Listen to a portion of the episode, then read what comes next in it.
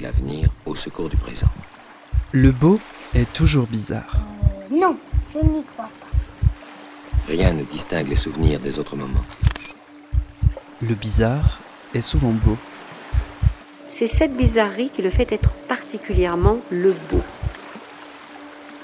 Le beau bizarre Non, oui, pour moi, oui. de Zineb Souleimani.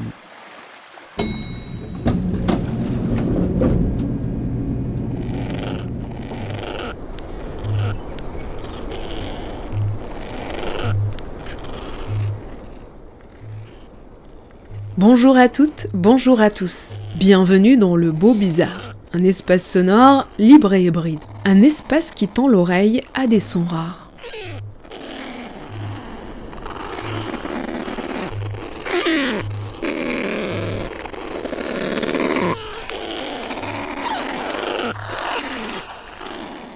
Il y a 70 ans, le compositeur Olivier Messiaen recueillait les chants des alouettes Lulu pour nourrir son catalogue d'oiseaux. Aujourd'hui, plus d'un tiers de ces oiseaux a disparu. Qu'est-ce que cela provoque en nous d'entendre des sons de la nature qui disparaissent? Comment éveiller nos consciences à la crise climatique grâce au son? Le kakapo que l'on entend ici est une espèce d'oiseau menacé aujourd'hui. Sergio Matisse nous l'a fait entendre et nous l'a fait savoir dans son spectacle Extension Room présenté au festival Danse Fabrique à Brest. Un festival qui a placé son édition autour des enjeux climatiques. À une époque où l'on tire la sonnette d'alarme sur les dangers de la crise climatique, comment la création, le spectacle vivant, le milieu culturel s'emparent de ces enjeux? Comment cela se traduit dans nos imaginaires? Les scènes de la vie de compagne de Tchekhov auront-elles encore un sens quand nos forêts auront disparu? Les signes danseront-ils désormais sur un lac pollué et dépourvu de poissons? Mais alors, comment rendre les pratiques durables et à faible impact? Comment cela se traduit d'un point de vue thématique, pragmatique et esthétique? Maïté Rivière, la nouvelle directrice du Quartz, la scène nationale de Brest qui organise le festival, s'est emparée de ces questions à bras-le-corps. Elle en a fait un des axes forts de son projet. Pour programmer le festival cette année, elle a souhaité associer avec elle deux artistes chorégraphes. Le consensus n'était pas un objectif, mais faire exister et articuler une pluralité de regards et de vécus était le moteur.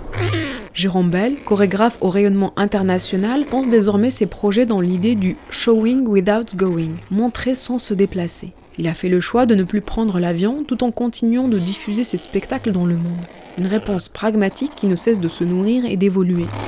Betty Chomanga, elle, réfléchit ces questions depuis un point de vue décolonial. Comment l'écologie invite aussi à décentrer le regard pour prendre conscience que l'impact sur la planète n'est pas le même considéré depuis l'Europe et considéré depuis les Caraïbes par exemple. J'ai voulu savoir comment cette programmation collégiale a existé, comment concrètement ces questions ont irrigué les projets proposés tout au long de la semaine qu'a duré le festival cette année. J'ai rencontré les trois curateurs de l'édition 2022 du festival Danse Fabrique dans un bureau, dans un hall d'hôtel et même à distance. L'épisode du jour est avec Betty Chomanga, Jérôme Bell et Maïté Rivière.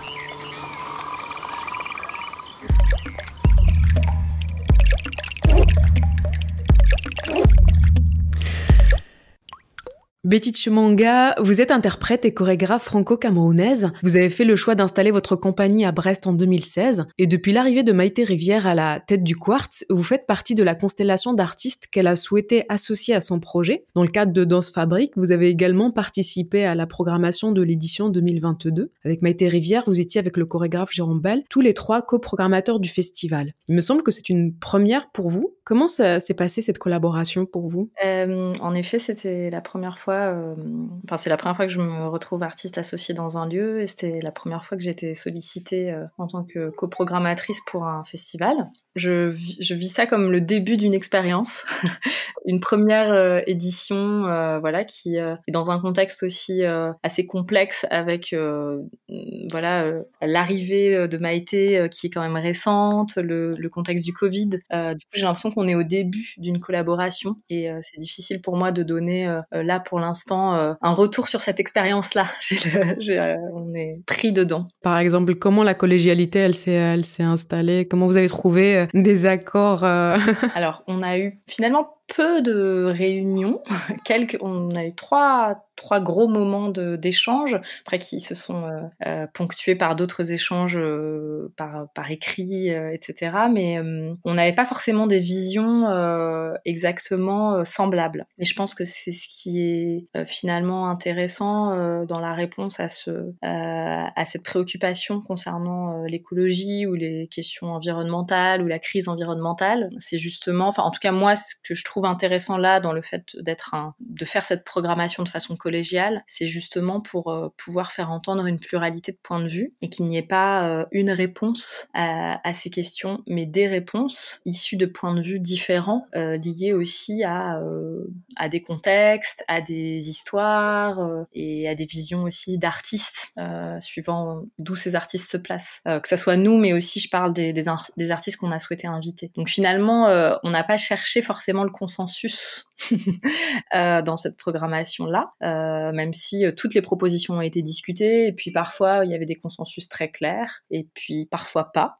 mais, mais on a tenu aussi à défendre, je pense, chacun et chacune les choses qui nous semblaient les plus importantes. Justement, la, thématique de l'édition 2022 du Festival Danse Fabrique, comme vous le disiez, est, l'écologie, la question en tout cas générale de l'écologie. Comment vous avez appréhendé ce, thème-là dans une programmation de spectacle vivant, d'un point de vue de, de, création? Enfin, à quel, à quel niveau cette thématique-là pouvait se placer pour vous Alors, il y a un, un, livre qui nous a réunis, que moi j'ai lu, bah, qui est sorti en fait euh, presque en même temps où on a commencé à travailler ensemble sur la, sur la programmation. C'est un livre euh, d'une chercheuse qui s'appelle Julie Sermon, qui s'appelle Mort ou vif pour une écologie des arts vivants. Et c'est vrai que dans ce livre-là, ça a été un outil euh, assez euh, fort pour nous euh, et qui nous a permis un peu de comprendre comment réfléchir cette question dans justement avec le spectacle vivant dans, dans notre secteur et, et, par le biais de ce médium-là et de d'en distinguer peut-être,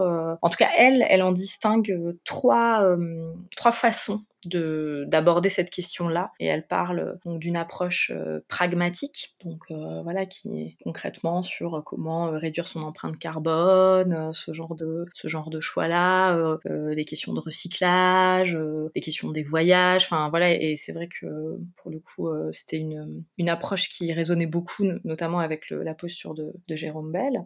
Elle distingue aussi une une approche thématique. Donc là je dirais que c'est c'est peut-être euh, une des entrées aussi qu'on a, qu'on a pris dans le festival, c'est-à-dire de, de, choisir aussi des projets euh, qui, euh, dans leur, euh, leur sujet, abordent ces questions-là. Et puis ensuite, euh, elle distingue une approche esthétique ou dramaturgique, c'est-à-dire qui est plutôt sur la question de quel type de forme ou d'autres formes, le fait de, de vouloir parler de ces, du rapport à l'environnement, parce qu'en fait c'est ça l'écologie, c'est le rapport entre les humains et leur environnement et les autres vivants, et comment ça parfois ça peut aussi s'exprimer dans des choix de propositions, des formes même du, spectacle, de comment ces, formes peuvent se mettre en jeu. Je dirais que c'est peut-être l'aspect sur lequel on a, on a le moins, enfin en tout cas cette, cette édition, je pense, euh, rendra le moins compte pour des questions de, contraintes aussi, de temps et d'espace. Voilà, où on a quand même plutôt des formats, soit dans le théâtre, soit des formats performatifs dans d'autres espaces, mais qui restent des formats assez classiques. On a peu, on n'a pas sur cette édition euh, pu investir euh, l'espace public notamment autant que ce qu'on avait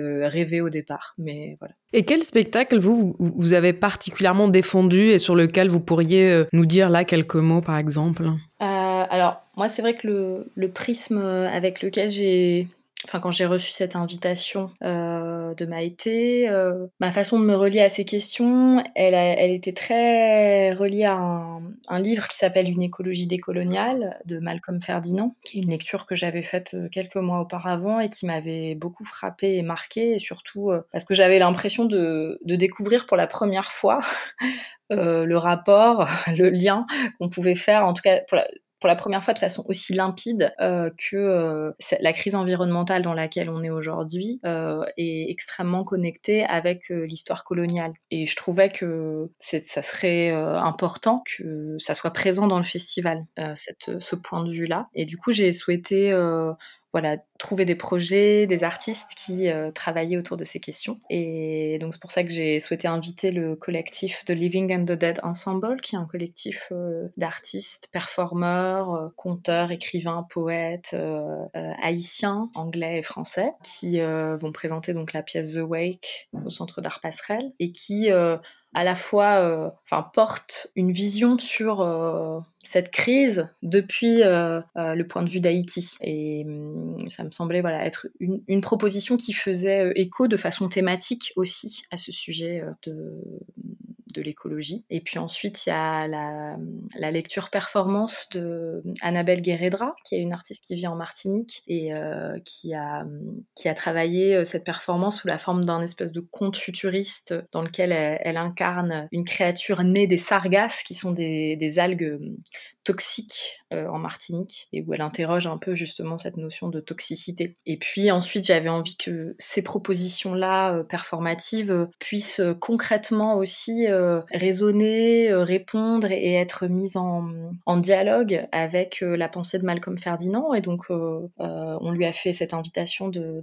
venir sur le festival, qu'il a accepté. Et du coup, il y a cette rencontre-discussion avec justement le, le collectif de Living and Dead ensemble et Olivier Marbeuf, qui fait partie aussi du collectif, Annabelle Guerredra et Malcolm Ferdinand. les questions réflexives sont toujours mises dans la même perspective que le mouvement de la création, enfin le geste de la création. Oui, en tout cas, c'était une façon aussi pour euh, de construire un espèce de fil comme ça pour le public et qu'il puisse, euh, enfin que les publics puissent euh, traverser aussi ce, ce festival en faisant des liens et en sentant aussi, en étant nourris de différentes manières de ce sujet enfin pour, pour pouvoir penser ce sujet et peut-être aussi euh, ressortir de ce festival en, étant euh, pas simplement euh, déprimé par le constat qui est quand même qu'on commence à tous connaître et qui est pas qui est assez accablant. Mais il y a quand même une volonté de d'aller vers et de trouver aussi des ressources pour pour peut-être faire autrement. Donc et pour pouvoir faire autrement on a besoin de réfléchir ensemble aussi de enfin il me semble que c'est aussi ça la force des arts vivants. C'est aussi offrir par ces espaces ou cette programmation-là que vous, vous avez défendue particulièrement, une possibilité, de, oui, de déplacer le regard de, des publics, c'est ça? Oui, en tout cas, le, point de vue décolonial, il, se situe à cet endroit-là, c'est-à-dire qu'il dit euh, juste, il n'y a pas une, euh, il n'y a pas un point de vue, euh, il y en a plusieurs et peut-être de, de, ne pas toujours écouter le même point de vue. euh, et le point de vue le plus, euh, peut-être qui a le plus de poids parce que, euh, parce que souvent c'est, ça vient de, des endroits où il y a le plus de pouvoir euh, politique, financier mais euh, qu'il y a d'autres il y a d'autres points de vue qui existent et qu'ils euh, ils ont aussi des choses à dire et que ça peut être intéressant de les entendre aussi pour pour participer de, de justement oui des choix qu'on peut qu'on peut qu'on peut faire et qu'il n'y a pas aussi une solution à imposer à, à tout le monde peut y avoir des solutions qui sont pas les mêmes aussi parce que euh, les contextes euh, socio-économiques, politiques euh, ne sont pas les mêmes partout dans le monde et aussi parce que en fait dans la destruction de la terre et la responsabilité de cette destruction n'est pas également partagée par tous les humains de cette planète. Alors pour cette édition, justement, vous ne jouez pas seulement le rôle de conseillère à la programmation, vous présentez un projet, quelle est les danses de la peur, revenir peut-être sur l'histoire de ces danses et, et, et comment vous l'avez transmis à qui J'ai souhaité euh, au-delà de, cette approche décoloniale en réponse à euh, ces questions sur l'écologie, euh, il y avait une autre chose qui me semblait importante justement pour parler de ce sujet, c'était qu'il y ait une présence d'une jeune ou deux jeunes générations dans ce festival et une présence pas simplement en tant que spectateur, mais aussi une présence visible et audible. Et donc c'est parti de là cette envie de, proposer ce projet qui a l'état dans The La Peur. C'est aussi en écho avec tout un travail de recherche euh, que je poursuis, euh, qui est en lien avec euh, mes, mes, projets de création et qui dernièrement s'est poursuivi au Bénin, où j'ai été en résidence et puis poursuivi une recherche sur le culte vaudou notamment, et dont dans le contexte de cette résidence, on m'a parlé des kaletas qui sont des danses de masques qui en fait, qui est donc une tradition béninoise, qui a été ramenée par d'anciens esclaves qui sont revenus sur leur terre d'origine, le Bénin, quand ils ont pu, et qui m'ont ramené cette tradition-là, qui est en fait un espèce de mélange entre carnaval, Halloween et danse de masque, et qui est portée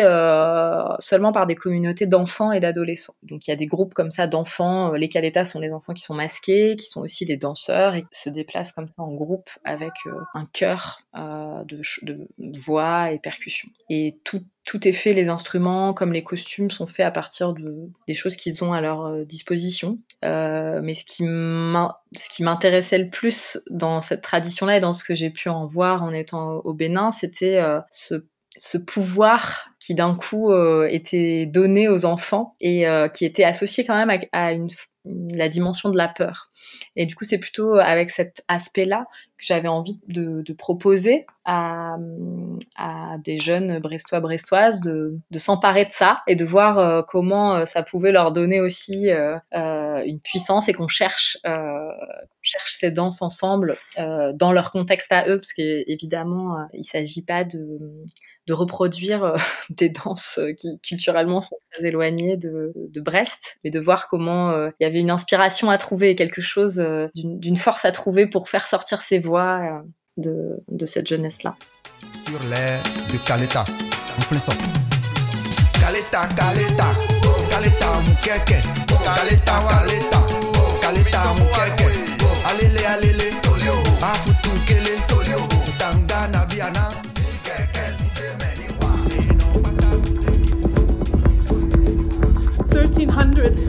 1374, a dancing plague breaks out between men, women, and children.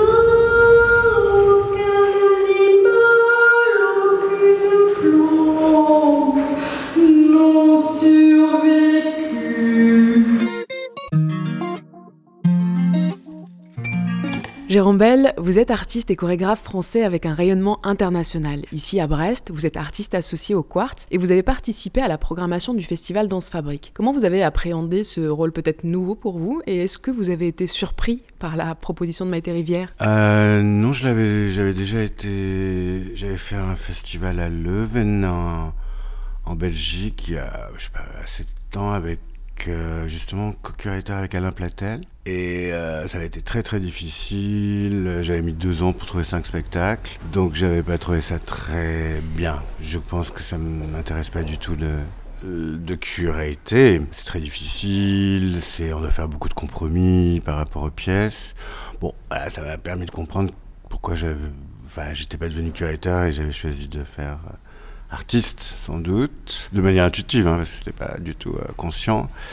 Euh, mais ça veut pas dire que c'est c'est pas intéressant.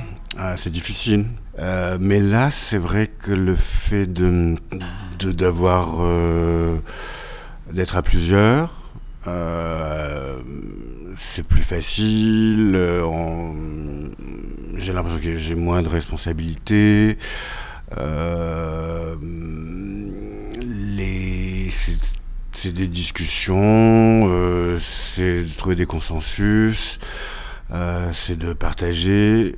Et donc ça, c'est ça, c'était pas mal. On a eu peu de temps, c'était Covid, il y avait plein de, problèmes. Donc je sais pas, on va regarder ce qui s'est passé là et réfléchir à la suite. Mais c'est vrai que j'ai plein d'idées pour la suite, donc ça c'est chouette. Alors il faut préciser que vous avez fait le choix depuis plusieurs années déjà de ne plus vous déplacer en avion, ni vous ni votre compagnie, ce qui vous a poussé à inventer des dispositifs et des protocoles de transmission et de diffusion pour votre travail. On peut dire que votre conscience écologique était déjà bien activée, mais, comment vous avez travaillé avec le thème de l'édition de cette année de Danse Fabrique pour apporter vos propositions? Bah, Le thème, c'est sûr que c'est ce qui m'a fait euh,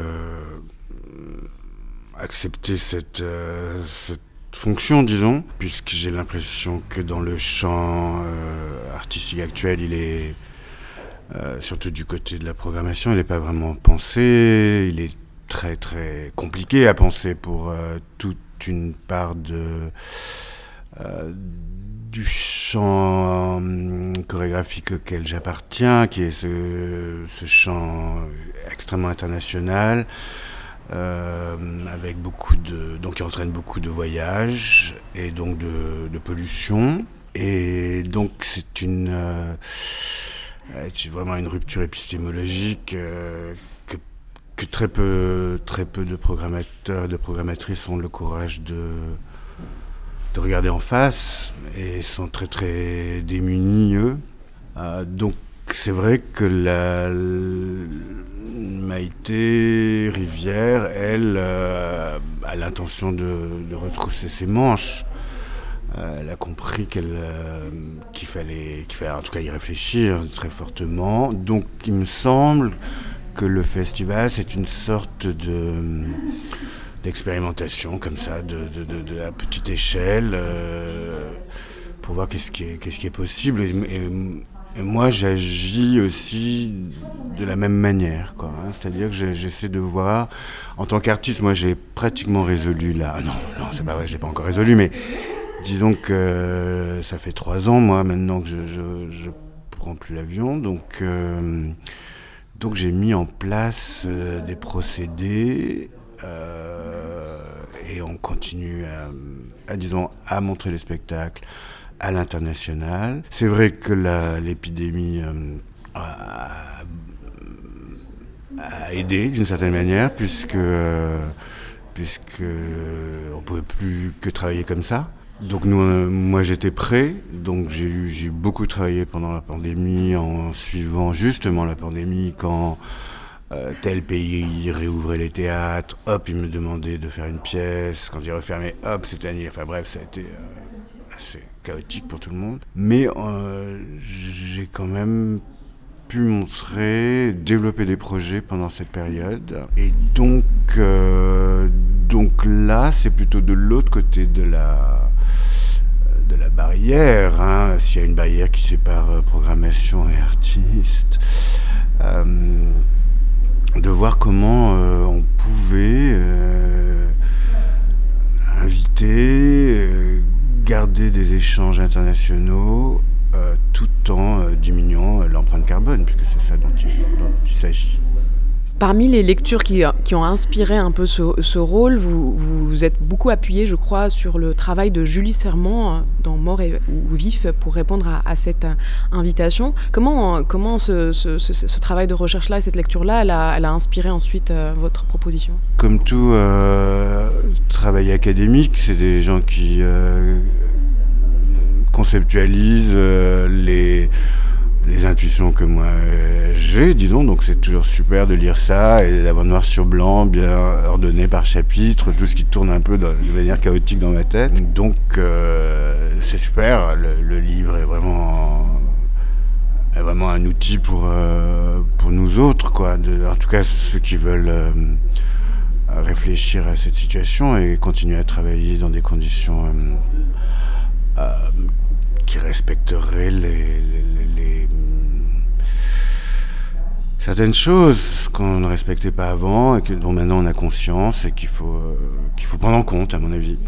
Donc, euh, oui, le, pragmatique, donc euh, elle commence par exposer la, réaction pragmatique à la situation de l'urgence euh, climatique et ce que moi j'avais choisi en fait, hein, qui était euh, ne pas prendre l'avion. C'est-à-dire je voulais pas, je voyais pas comment je pourrais ne pas, euh, je me voyais pas faire des spectacles sur le, réchauffement climatique. J'avais beaucoup de mal. De toute façon, moi, il n'y a jamais vraiment de sujet dans mes pièges. J'aime pas décider le sujet.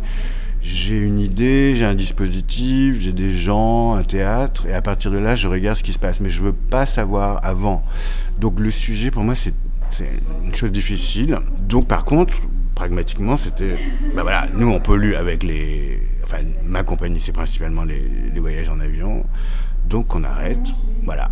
Euh, évidemment, donc et en deuxième lieu arrive euh, le thématique, c'est-à-dire euh, que les spectacles, les œuvres d'art aient comme sujet, thème, comme on dit, euh, message même, certains disent, euh, le, voilà, la thématique écologique. Donc ça, moi, je sais que ça prend du temps.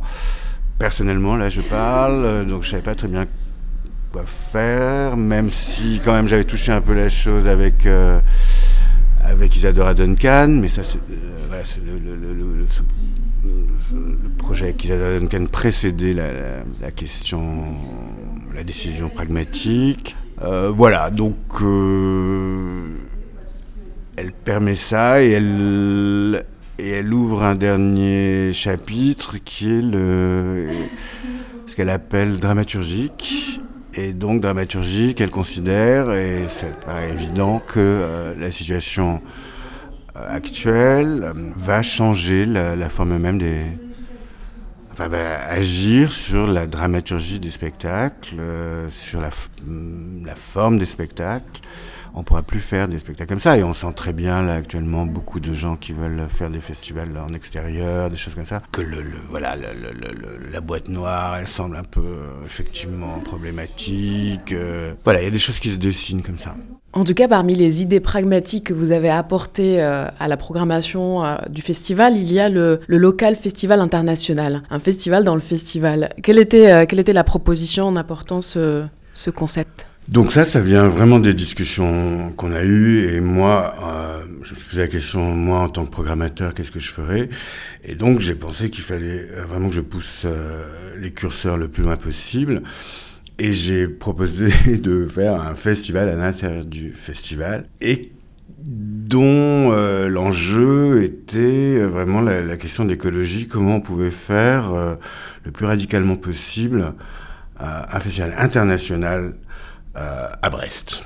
Et donc euh, l'idée était de euh, faire récupérer, demander à trouver des chorégraphies le plus loin de Brest qu'on ferait interpréter par des danseurs de Brest.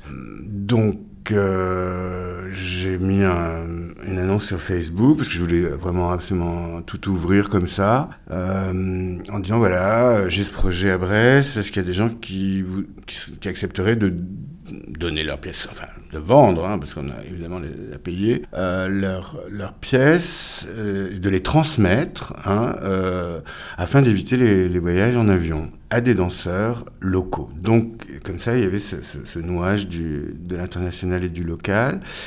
Et puis, évidemment, c'était un peu déséquilibré parce que c'était faire venir de, euh, de loin vers Brest et et en fait, euh, par chance, j'ai découvert une pièce euh, de deux jeunes danseuses euh, et chorégraphes bretonnes qui m'a qui m'a beaucoup plu. Et je me suis dit mais ça c'est parfait il faut qu'on ait une pièce bretonne. C'est à dire que on trouve un équilibre entre l'international et le local. Et donc et évidemment, de fil en aiguille, j'ai proposé à ces deux danseuses, de leur duo, qui est montré, euh, d'apprendre une, pièce de, que j'ai sélectionnée, puisque j'ai reçu beaucoup, beaucoup de, euh, de propositions. Et donc, j'avais sélectionné un duo de, euh, d'Uruguay, de Magdalena Leite et Hannibal Condé, et j'ai proposé à ces deux euh, chorégraphes danseuses euh, bretonnes d'apprendre ce duo. Donc voilà, il y avait un échange comme ça. Et ensuite, j'avais sélectionné aussi un solo d'un chorégraphe taïwanais et j'ai cherché une danseuse euh, ici qui pouvait l'interpréter. Voilà, donc on avait, on avait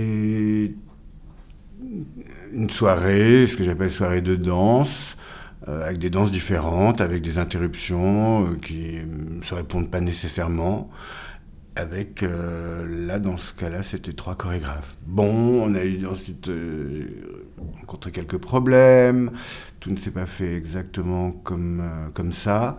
Et finalement, on a quatre, quatre pièces. Et surtout, ce qui est amusant, et, c'est qu'on est passé du pragmatique, comme ça, en travaillant évidemment, en réfléchissant, euh, en pratiquant, hein, euh, parce que ça c'était des idées, euh, à, quelque chose quand même qui est, devenu aussi thématique. étrangement. Euh, donc ça, c'est la bonne nouvelle. C'est que en, tenant un... J'en étais sûr que le, thématique... pas maintenant, pas aussi... Je sais toujours que quand j'ai un... Là, je parle en tant qu'artiste, euh, mais finalement, c'est la même chose. quand quelque chose hum, est important pour moi, il, se, il se formalise dans le, dans le travail d'une manière ou d'une autre. Euh, mais je ne vais pas le chercher. Je ne vais jamais le chercher. Donc euh, c'est toujours, ça prend toujours un peu de temps, quelques années en fait. Donc là, au final, euh, dans la soirée que j'ai composée quand même, avec, avec les, travaux, les, travaux, des autres, les travaux de mes, de mes, de mes pères, il y a une à partir d'une décision surtout pragmatique, il y a, euh, on touche aux, thématiques. Il y a des représentations, il y a des questions sur euh, le rapport euh, au vivant, à, d'autres formes du vivant, voilà, qui est quand même la question de l'écologie, des relations avec les autres formes du vivant. En creux, il y a aussi l'enjeu de la transmission et la circulation du répertoire. Un répertoire là international, un peu lointain, mais que vous travaillez déjà aussi par des pièces comme par exemple Isadora Duncan, quoi, où c'est aussi une, transmission, une diffusion, une circulation de, répertoire qui se réapproprie, se réinvente? Oui, parce que hum, ce qui s'est passé, évidemment, moi, j'étais pas, par exemple, oui, c'est intéressant ce que vous demandez là, parce que euh, moi, quand j'ai fait passer mon, mon, mon, post sur Facebook, je demandais précisément des pièces existantes. Parce que c'était pas la question de faire une, une création, euh, parce que je voulais d'abord euh, savoir quelles étaient les pièces. Enfin, comme bah, comme un programmateur, bon, les programmateurs sont aussi des producteurs, souvent, heureusement. Là, c'était vraiment que de la programmation de choses que je, je voulais identifier d'abord. Je pouvais pas dire, bah, fais ce que tu veux euh, et envoie-le et nous. Non, non, non, non, pas du tout. Euh, donc le, le, le, le, travail était un peu déplacé et évidemment l'enjeu principal c'était la transmission. Euh, transmission qui effectivement, qui m'intéresse. Euh, euh, surtout avec, euh, enfin, qui était le thème, le thème caché de la pièce sur Isadora Duncan. C'est comment des, danses d'il y a un siècle ont été transmises euh, de génération en génération. Et là, c'était la question de vraiment de transmettre de n'importe où dans le monde à des, des, danseurs et des danseuses ici à Brest euh, qui pourrait euh, eh ben, recevoir et pouvoir euh, incorporer, incorporer les danses. Quoi. Et donc il fallait transmission. Donc ça, ça a été une grande réflexion. Et donc on a, on a chacun a inventé ses propres manières, ce qui était évidemment très intéressant pour moi. Donc on est passé de des répétitions en visio à une feuille qu'on a reçue et, on a fait la pièce à partir de, la feuille. Bon, et, d'autres choses, on la connaissait aussi.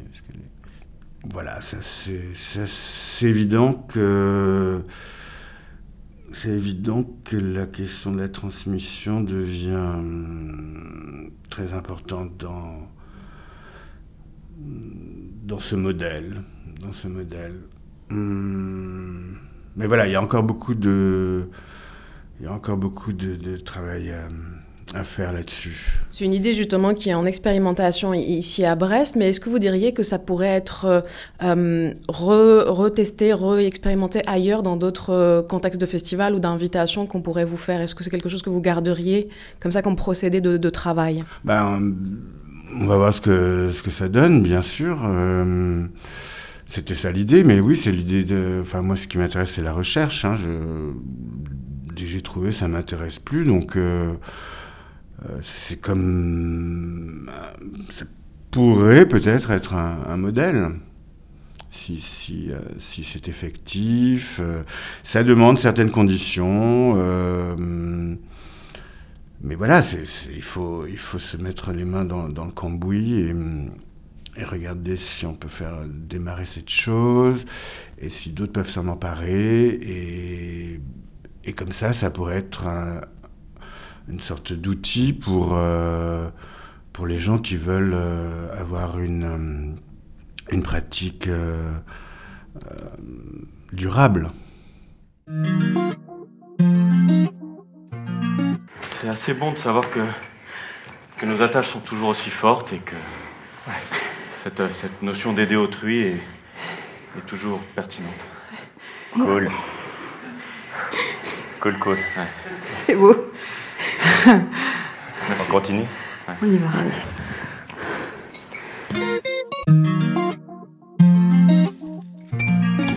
Maïté Rivière, bonjour. Vous êtes directrice du Quartz, la scène nationale de Brest. Vous avez pris vos fonctions en mars 2021, une arrivée relativement récente donc. Vous êtes la première femme nommée à ce poste. Une prise de fonction qui s'est faite dans le contexte de la pandémie que nous connaissons, avec ses contraintes et ses restrictions. Comment s'est passée pour vous cette prise de poste dans ce contexte? Oui, alors c'était particulier. Donc je suis arrivée le 1er mars, à un moment où devait y avoir euh, Danse Fabrique, l'édition de, de l'année passée, la dixième édition. Et donc j'étais d'abord assez désolée de me dire que voilà, j'aurais dû arriver dans un contexte très festif, très joyeux, euh, et puis que ça n'aurait pas lieu puisque les théâtres étaient fermés à ce moment-là. Mais il y avait quand même euh, trois équipes en résidence de création dans le lieu.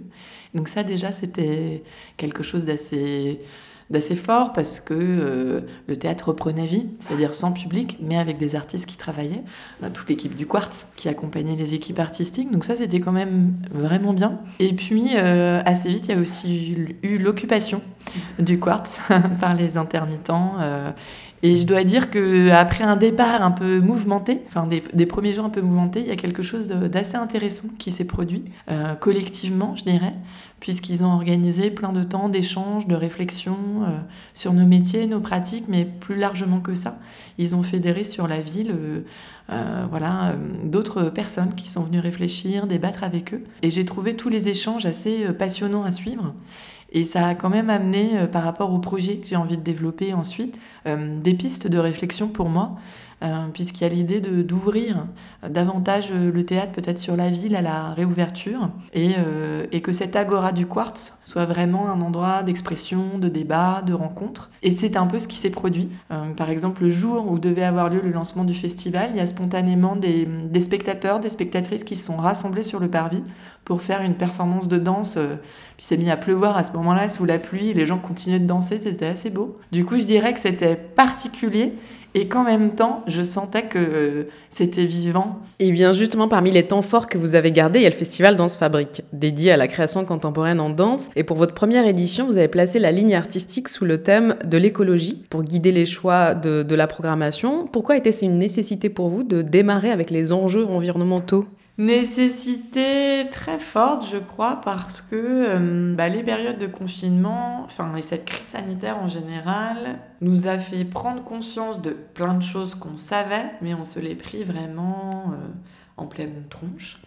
D'abord, je dirais, bah, tout au départ de cette crise, euh, venait l'idée quand même que, que ça avait un lien avec la déforestation, avec le fait qu'on avait bousculé l'habitat de certains euh, animaux. Donc on ne sait pas si c'est la chauve-souris, le pangolin euh, ou, ou, rien à voir. Mais euh, il y avait quand même l'idée que ce qu'on produit aujourd'hui, la façon dont on accélère la déforestation et va produire des. Et puis où on parle beaucoup du réchauffement climatique, des glaciers qui fondent, des virus qui peuvent réapparaître. Donc ça, je veux dire quand même, on s'est dit, ok, là, il y a, y a, vraiment un problème. On peut être tous très très en danger. C'est-à-dire que jusque-là, on menaçait surtout les espèces la faune et la flore. Euh, mais en fait, toute l'espèce humaine est en danger, de fait. Enfin, il y a un bascule.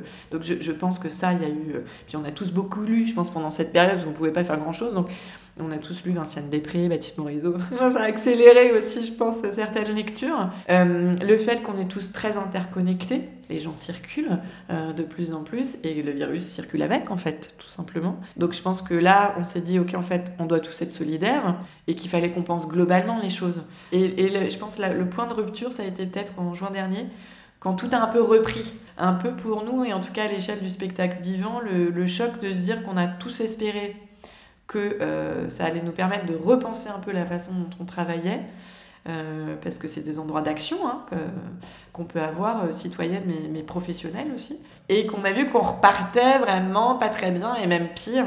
Et, et, cette année, à mon avis, n'est pas notre meilleure année, c'est-à-dire je pense qu'on a un peu, voilà, nos défauts étaient un peu amplifiés, mais j'ai bon espoir que euh, l'année prochaine, déjà, quelque chose s'enclenche. Il y a une association euh, Arviva qui regroupe des compagnies, des festivals, des lieux euh, qui ont envie de travailler un peu sur bah, notre impact environnemental, comment on peut améliorer ça, et puis comment on peut travailler à la sensibilisation des publics, parce que je pense qu'on a, en fait, on a un rôle assez important euh, vis-à-vis des publics, mais sauf que nous, il faut qu'on le travaille à notre endroit, c'est-à-dire qu'avec des artistes, c'est d'abord un geste artistique. Donc voilà, en tout cas, moi, c'était euh, euh, mon envie de travailler sur ces questions, et on a deux artistes associés de danse, qui sont donc Betty Chomanga, Betty, qui est une interprète, chorégraphe, voilà, assez, assez passionnante, qui est en train de développer toute une réflexion, et par le corps, toute une réflexion aussi assez politique. Et, euh, et Jérôme euh, Bell, qui a un autre endroit hein, de son parcours, qui a une, vraie euh, voilà, reconnaissance, visibilité de son travail à l'international, et qui lui donc a décidé il y a deux ans d'arrêter de prendre l'avion avec sa compagnie, euh, ce qui a été quand même un geste assez fort. Et, euh, pour autant, comment tu gardes du lien à l'international? Euh, Comment tu restes présent? Tu continues d'échanger si tu ne prends plus l'avion? Et je trouvais que Betty, travaillant des questions plus soit d'écoféminisme, d'écologie décoloniale, en disant bah voilà peut-être que aujourd'hui il faut d'abord voir comment on a construit notre rapport au monde, aux ressources, euh, et des ressources tant euh, de sol, de faune, de flore que des ressources humaines, et comment on a euh, exploité, on a écrasé, on a voilà notre rapport ne s'est pas construit que dans un rapport de découverte et de rencontre il s'est fait aussi dans un rapport de, de, domination et d'écrasement et comment bah, tout ça a eu un impact environnemental euh, très fort et comment aujourd'hui euh, la situation dans laquelle on est vient aussi de cette histoire. Euh, en tout état de cause, on voit qu'il il y a une accélération et qu'on on exploite trop les sols, les personnes, avec des déséquilibres très importants. Et que tant qu'on n'aura pas fait ce travail euh, de, regarder ce qui s'est passé, on ne pourra pas penser la suite. Et puis Jérôme, qui voulait travailler la transmission euh, de pièces, donc lui a travaillé à la transmission de pièces par visio, euh, en ayant l'idée que sur des pièces de chorégraphes étrangers ou des pièces de répertoire, elles pourraient être passées à des interprètes localement. Déjà, je trouve qu'en général, la question du répertoire est une question assez, assez puissante. Et la durabilité des pièces, qui me semble aussi assez importante à explorer là. Mais comment on de toute façon, en général, je pense que la question de la création, c'est toujours aussi de la faire partir de l'existant. Hein. Euh, mais, du coup, je trouve que là, dans la période, euh, c'est vraiment d'autant plus intéressant de le travailler et c'est très propre à la danse. En danse, tu peux vraiment montrer des œuvres parfois 20, 30 ans, voire plus longtemps que ça euh, après, et que ça reste puissant, ça reste fort. Parce que sur, un festival sur les questions environnementales, traité juste à l'endroit du théâtre, je pense pour moi il y aurait eu un manque parce que c'est pas tant ce qui est dit que ce qui, euh, que la mémoire des corps, que, que ce qui se passe à un autre endroit. Et, et, ça me plaît que ce soit pas que de la prise de parole, mais il y a un endroit qui se joue dans les corps, il y a une inscription dans nos corps, il y a une histoire dans nos corps que euh, toutes ces formes euh, proposées cette semaine nous proposent de, de partager et de faire surgir. Et ça, moi, ça me, ça me réjouit assez. Et en tout cas, euh, avec Betty, avec Jérôme, et puis Nadège qui conserve la programmation, et Rebecca qui travaille avec Jérôme, on a vraiment phosphoré pour, pour trouver des points de jonction et se dire, ok, c'est l'écologie, mais au sens très large. Et puis, il y avait des pièces qui travaillaient plutôt l'écologie humaine, la co-construction, le lien comme la pièce d'Iva euh, Muller, euh, Force de la nature, ou des pièces, la samedi, par exemple la pièce de Metteux. Donc Metteux, Berstein, elle est très concernée hein, par les questions environnementales, elle a toujours euh, travaillé la question de, de, la nature artificielle, naturelle, enfin, ça, ça, a toujours été au cœur de ses préoccupations. Et là, c'est plus une pièce qui invite à la transe et au rassemblement. Je pense que c'est ça notre force aussi, c'est-à-dire que en se rassemblant, en échangeant et en partageant physiquement des sensations et des expériences, on va pouvoir construire la suite. Enfin, moi, c'est... Parce que là, l'isolement, quand même, des confinements, c'était assez terrible. Euh, c'était, enfin, voilà, assez violent. Et là, de, de, retrouver du lien, de retrouver du corps et du groupe, avec toutes les fragilités, les désaccords, la complexité que ça peut générer, mais que quand même ensemble on trouve des solutions quoi. Enfin, moi en tout cas j'y crois. Je suis plutôt, euh, je suis mi pessimiste mi optimiste, c'est-à-dire je pense que le, constat est assez sombre, mais euh, je pense qu'il y a vraiment beaucoup de choses à inventer euh, et qu'ensemble on peut avoir des solutions assez assez concrètes en fait. Voilà donc c'est un peu l'enjeu du festival cette semaine, sachant que pour nous c'est une première et qu'on n'a pas de réponse et qu'on avait envie de poser ce premier canevas en fait, ce premier temps et que l'année prochaine, je pense qu'on va continuer à travailler notre fil et peut-être les éditions d'après euh, et petit à petit, voilà, euh, trouver euh, ensemble et avec les publics et avec les artistes et avec les professionnels aussi présents, voilà, créer, créer du commun, quoi. Pour revenir justement à l'édition 2022 du festival, comment le thème de l'écologie s'est articulé ou s'est un peu traduit dans les propositions concrètes des spectacles? Pour moi, les pièces se font vraiment écho. Par exemple, on a commencé mardi avec Olga Dukovnaya, qui reprend le ballet du lac des Cygnes et qui a décidé toute seule de reprendre tous les, tous les rôles, tous les pas, tous les, et de faire une sorte de fusion, mais de travailler ce, ce cette question de, de l'artificiel, parce que dans le lac des Cygnes, tu as normalement une espèce d'énorme décor, un château, un lac, de la fumée, des nuages, etc. C'est ça que t'invite à, enfin, propose un peu le ballet. Et là, elle le travaille à un endroit euh, complètement différent. Elle veut que ça joue dehors, dans des espaces complètement inattendus. Euh, et si ça peut jouer d'ailleurs en espace naturel, euh, c'est très bien, ça fera décor. Mais si c'est différent, c'est pas grave. Elle, c'était très intéressant. Donc c'était une étape hein, de travail mais comment elle reprenait toute cette histoire du ballet et de la danse, et donc dans son corps, elle a cette technique, mais comment elle la décale, elle inverse, elle par exemple. Donc c'était un solo et finalement à la fin ça se transforme un peu en duo parce qu'il y a un, interprète masculin qui rentre sur scène pour. Parce que dans les lacs des signes il y a beaucoup de portées. Et donc elle nous disait bah, il fallait que je travaille le porté donc j'avais besoin de quelqu'un qui me porte quand même. Puis assez vite elle s'est dit on, va, on va aussi inverser. Donc il y a les portées qu'elle fait elle et après elle, elle, elle le porte lui. Et ça c'est une vraie inversion du corps du ballet, tu le trouveras jamais euh, l'interprète. Euh, masculin euh, qui est porté par l'interprète féminine. Donc c'est aussi comment travailler le répertoire t'invite à renverser les choses euh, et à décaler, bah là par exemple les fonctions genrées, mais aussi quelque chose de la souffrance dans le corps qu'elle surjoue et, qu'elle, et en même temps qu'elle reprend à son compte. Donc, c'est vraiment assez passionnant sur bah, qu'est-ce que tu fais du répertoire ancien? Et pour moi, ça traite, c'est une question assez écologique en fait. Et donc tu, le retrouves là, tu le retrouves avec Jérôme euh, et la pièce Isadora Duncan, ce répertoire duncanien qui est transmis, euh, comment il y a la possibilité de le vivre à ta façon. Et que euh, ce qui s'est transmis, c'est transmis de façon orale, en tout cas de, de et de, de, corps à corps, je dirais. Et qu'est-ce qu'il en reste et surtout qu'est-ce que tu en fais? Et donc c'est très beau de voir comment ben, des, des, des, partitions chorégraphiques qui peuvent avoir plus de 100 ans et qui étaient des partitions chorégraphiques qui libéraient le corps, le corps de la femme notamment, parce que Isadora donc, était une femme, mais comment elle choisissait des vêtements, elle était pieds nus, elle, elle vivait quelque chose d'une de, transgression. Et comment ça reste une transgression aujourd'hui? Ça, c'est super intéressant en fait. Je pense que l'écologie, c'est vraiment déjà euh, voir le passé, regarder le présent et penser l'avenir. Et, et c'est une pensée très globale. C'est pas euh, des questions environnementales évidemment et de notre impact, mais c'est d'abord des questions euh, sociétales, historiques. Enfin pour moi par exemple le, matrimoine, tout le travail sur le matrimoine, c'est un geste écologique.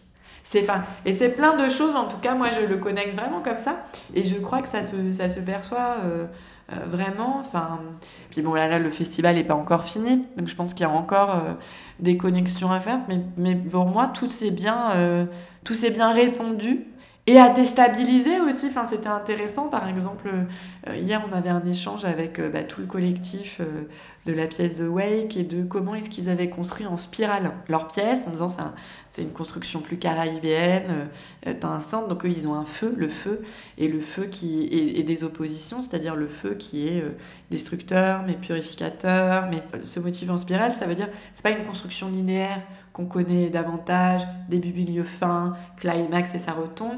Non, c'est des motifs qui reviennent. Et la pièce d'Annabelle Guéredra, travaillait aussi autour de ces sargasses, donc ces algues qui, qui, se sont multipliées à cause de la pollution. Autour de ça, elle, fait, elle invente une sorte de figure surpuissante, de sorcière, déesse. et donc c'est comment quelque chose se crée sur la violence, quelque chose se transforme, euh, et quelque chose là, par exemple, dans les motifs, se crée en spirale.